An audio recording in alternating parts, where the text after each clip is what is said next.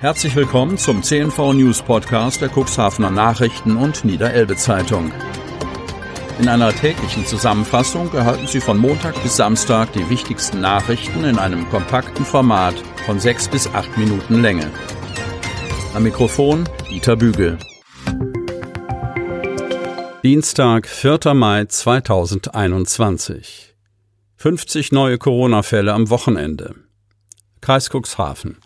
Die Corona-Inzidenz im Landkreis Cuxhaven ist über das Wochenende leicht angestiegen, liegt aber noch immer deutlich unter 100. Das geht aus dem Tagesbericht der Verwaltung am Montag hervor.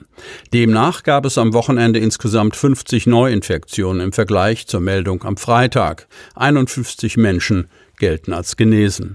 Die Neuinfektionen verteilen sich auf die Stadt Cuxhaven 18, die Gemeinde Lockstedt 8, die Stadt Geestland 7, die Gemeinde Schiffdorf 5. Jeweils drei Neuinfektionen verzeichnen die Gemeinden Landhadeln und Hagen im Bremischen. Je zwei Neuinfektionen gab es in den Gemeinden Beverstedt und Wurster Nordseeküste. Eine Neuinfektion hat es in der Samtgemeinde Hemmer gegeben.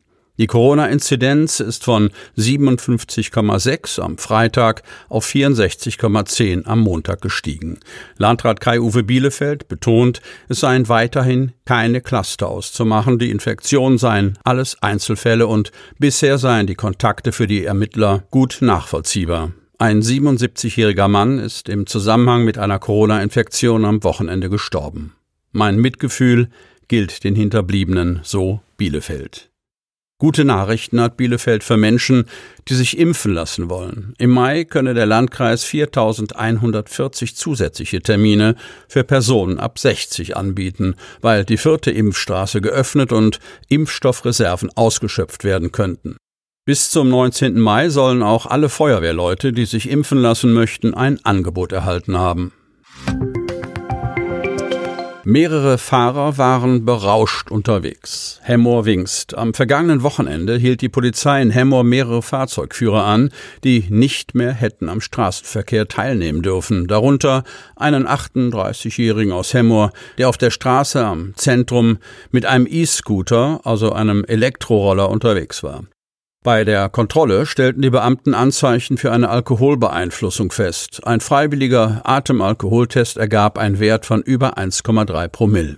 Zudem bestand für das Fahrzeug nicht der vorgeschriebene Versicherungsschutz. Der Fahrer ist für die Polizeibeamten kein Unbekannter. Er hatte bereits eine gerichtliche Verfügung erhalten, wonach ihm das Führen sämtlicher Kraftfahrzeuge untersagt ist, wozu auch ein E-Scooter zählt. Ein 16-jähriger Rollerfahrer aus der Börde Lamstedt wurde am Freitag auf der Hauptstraße in Hemmoor gegen 22 Uhr einer Kontrolle unterzogen. Er zeigte laut Polizei Anzeichen für eine Drogenbeeinflussung. Gegen den jungen Mann wurde eine Blutprobe angeordnet und neben einem Ordnungswidrigkeitsverfahren auch ein Strafverfahren wegen des Besitzes von illegalen Drogen eingeleitet. Am Sonnabend gegen 15 Uhr fiel den Beamten der Fahrer eines Kastenwagens in der Wingst wegen seiner unsicheren Fahrweise auf. Der Mann wurde auf der Straße Dobrock gestoppt und überprüft. Dabei stellten die Beamten Alkoholgeruch in der Atemluft fest. Ein Atemalkoholtest ergab einen Wert von 0,5 Promille. Gegen den 38-Jährigen aus dem Landkreis Stade wurde jetzt wegen des Verstoßes gegen das Straßenverkehrsgesetz ermittelt. Am Sonntag gegen 3.30 Uhr kam es auf der Elsa-Brandström-Straße in Hemmoor zu einem Unfall, bei dem ein 19-jähriger Hemmorer auf seiner Fahrt in Richtung Ortsmitte laut Polizei aufgrund nicht angepasster Geschwindigkeit aus einer Rechtskurve hinausgetragen wurde. Im Scheitelpunkt der Kurve prallte der Pkw gegen die Bordsteinkante, driftete an dieser zunächst entlang und drehte dann weiter über die Fahrerseite auf das Dach. In dieser Lage blieb der Wagen im Vorgarten eines angrenzenden Grundstücks stehen. Der junge Mann konnte sich selbstständig aus dem Fahrzeug befreien. Die eintreffende Polizei stellte Alkoholgeruch in der Atemluft fest. Ein entsprechender Test ergab einen Wert von über 1,2 Promille. Dem jungen Fahrer wurde eine Blutprobe entnommen und dessen Führerschein sichergestellt. Zur Überprüfung eventueller innerer Verletzungen wurde der Mann in ein Krankenhaus gefahren. Der Sachschaden wird auf über 9000 Euro geschätzt. Abbruchreif oder erhaltenswert? Otterndorf. Risse in der Fassade, bröckelnder Putz, zerbrochene Fensterscheiben. Das ehemalige Wohn- und Geschäftshaus an der großen Ortstraße 25 hat die besten Jahre hinter sich. Dennoch sorgen die Pläne, das denkmalgeschützte und lokalhistorisch interessante Gebäude abzureißen und an dieser Stelle ein Wohnhaus zu bauen, für Kritik. Die Otterndorfer HG Projektgesellschaft will an der großen Ortsstraße 25 bis 27 ein Wohn- und Geschäftshaus mit neun Wohneinheiten sowie einer Gewerbefläche realisieren. Das verfallene, leerstehende Wohnhaus soll dafür weichen. Zu den Kritikern des geplanten Abrisses gehört Gerhard Steuler. Der Bauplan aus Idstein, Hessen, hatte vor einigen Jahren Interesse gezeigt, das zum Kauf angebotene Gebäude an der großen Ortsstraße zu erwerben und zu sanieren. Ich habe mich dann aber dagegen entschieden, da mich die Auflagen der Denkmalschutzbehörde abschreckten, sagt Steuler. Jetzt fragt er sich, wie kann es sein, dass ein Gebäude, aufgenommen in die Denkmalschutzliste des Landes Niedersachsen, einfach abgerissen werden darf? Welcher Einfluss, welche Beziehungen haben hier eine Rolle gespielt, solch ein Objekt von der Denkmalschutzliste zu nehmen? Nachfrage beim Landkreis Cuxhaven, wo die Denkmalschutzbehörde angesiedelt ist. Pressesprecherin Kirsten von der Lied betont, dass das Gebäude nach wie vor unter Denkmalschutz stehe und ins Verzeichnis der Kulturdenkmale des Landes Niedersachsen eingetragen ist.